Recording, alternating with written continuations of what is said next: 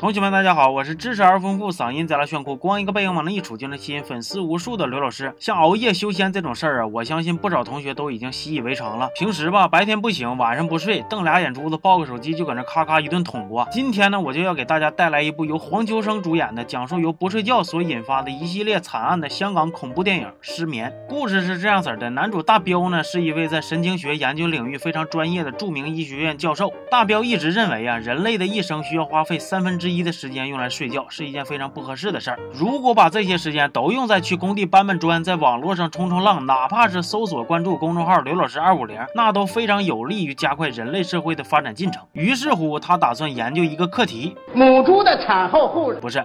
人类如何不需要睡眠还能保证正常的生活？其实啊，是因为大彪他自己患有非常严重的失眠症，所以他就寻思啊，要不全人类都别睡觉了吧？哎呀，得亏你是失眠呐，你要是便个秘，那整个马桶行业不都得被你取缔了啊？做课题研究需要钱呐，于是大彪就向大学研究资助委员会呢提出资金的申请。大彪说：“我这个课题呀，哎呦我去了，可牛逼可牛逼了，你们知道吗？”然后工作人员说：“你去有一天，大彪的前女友小美突然回来找他了。小美说呀，他们全家都得了一种遗传性失眠的怪病，从一开始睡觉做噩梦，到后来的完全失眠，产生幻觉，行为诡异，最后发疯挂掉。小美的爷爷、爸爸都是因为这个病去世的，现在连他大哥也开始犯病了。大彪就问呢，那你知道你们这个病是怎么来的吗？小美说，我不想知道我是怎么来的，我就想知道我是怎么没的。大彪一听说，那我明白了，你先带我去瞅瞅你大哥啥样吧。俩人到了医院，恰。好就碰见小美她大哥犯病，大哥刚冲到马路上就被车给怼了，咣当死了。大彪一看这也用不上我了，那我回家吧。但是在临走之前呢，大彪就潜入了停尸房，对着大哥的尸体一顿捅过。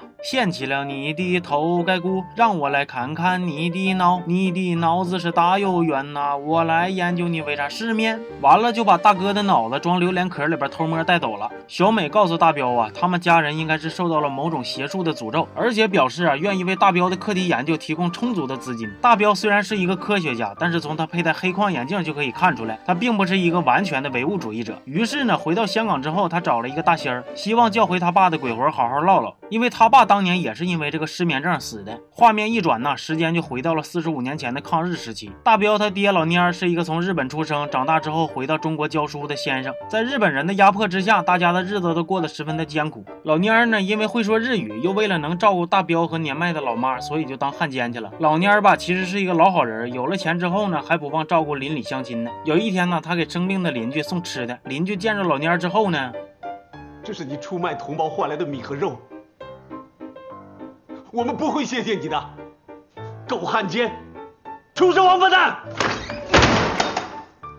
老哥啊，你骂人是骂的很过瘾呢，但是能不能先把肉还给人家再关门啊？老蔫儿平时负责给一个特务头子王霸打打下手，王霸管理了一家慰安所，平时呢就四处抢抢民女啥的。有一天，王霸带着一群人杀了一个会茅山法术的长者，还掳走了长者的双胞胎女儿大花和二花，作为献给日本军官的礼物。日本军官指着一堆姑娘就跟老蔫儿说呀：“听说你也是多年的单身狗了，今天你的桃花运就要有了，你可以随便挑一个姑娘带走了，从此之后就可以彻底的解放双手。”了，威逼之下，老蔫挑了一个离自己比较近的二花带回家之后呢，啥也没干，就好吃好喝的伺候着。接着呢，就跟人家正式结婚了。你看这缘分啊，上哪说理去？而大花就比较惨了，她只比妹妹早出生几分钟。作为长女呢，她把读书的机会给了妹妹，自己不能念书，只能跟着她爹学法术，还意外的烧伤了一只眼球。就连现在也是她妹妹得救，自己遭罪。哎呀，这姐姐让我当的太失败了。日本军官打算强行跟大花鼓掌，被大花那只坏了的眼睛给吓一激灵，当场就萎靡不振了，气得他给王爸叫了一顿臭骂呀。那王爸心里边憋了一肚子火，就把大花给那啥了。那啥完了之后呢，还没结束，他还让其他的日本兵没日没夜的。嗯，反正就是挺残忍的。于是大花悲愤之下呢，是施展了自己让你整宿整宿抓心挠肝睡不着觉的写轮眼诅咒大法，对王霸进行了诅咒。另一边，二花担心他姐，就让老蔫去看看。结果大花看见老蔫之后呢，心里更不爽了。凭啥我妹就能幸福快乐？凭啥就救她不救我？你这个臭汉奸！于是乎，连带着老蔫一起诅咒了。咒完就挂了。受到诅咒的老蔫呢，就开始失眠，而且伴有越来越严重的幻觉。终于，老蔫开始发疯了，他单枪匹马杀进了日本军官办公室。你们千万。别问我为啥没人拦他啊！千万别问。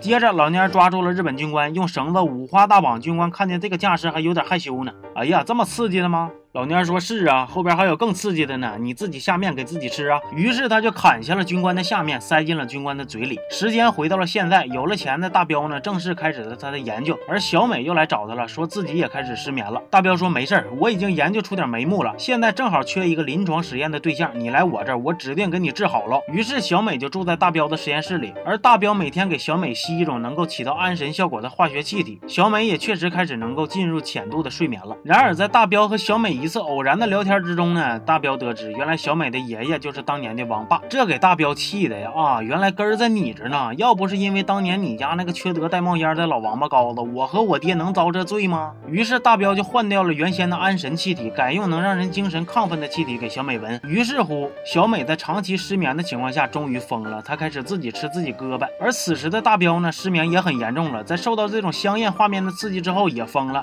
俩人开始一起吃小美的胳膊。嗯呐，你还挺知道心疼自己的。全片呢，在大彪浑身是血的被警察带走之后，正式结束了。这部片子是由邱礼涛执导的，像什么人肉叉烧包啊、伊波拉病毒啊等等许多经典的恐怖电影都是出自他之手。这部失眠呢，除了画面血腥一点，情节跟剧情真是 bug 太多了，算不上好看的，有点为了三级而三级的感觉。豆瓣评分六点零，比我预想的还高了一丁点儿。但是呢，电影告诉了我们一个非常重要的道理，你们觉着是啥呢？那么这期就到这儿吧，我是刘老师，咱们下期见。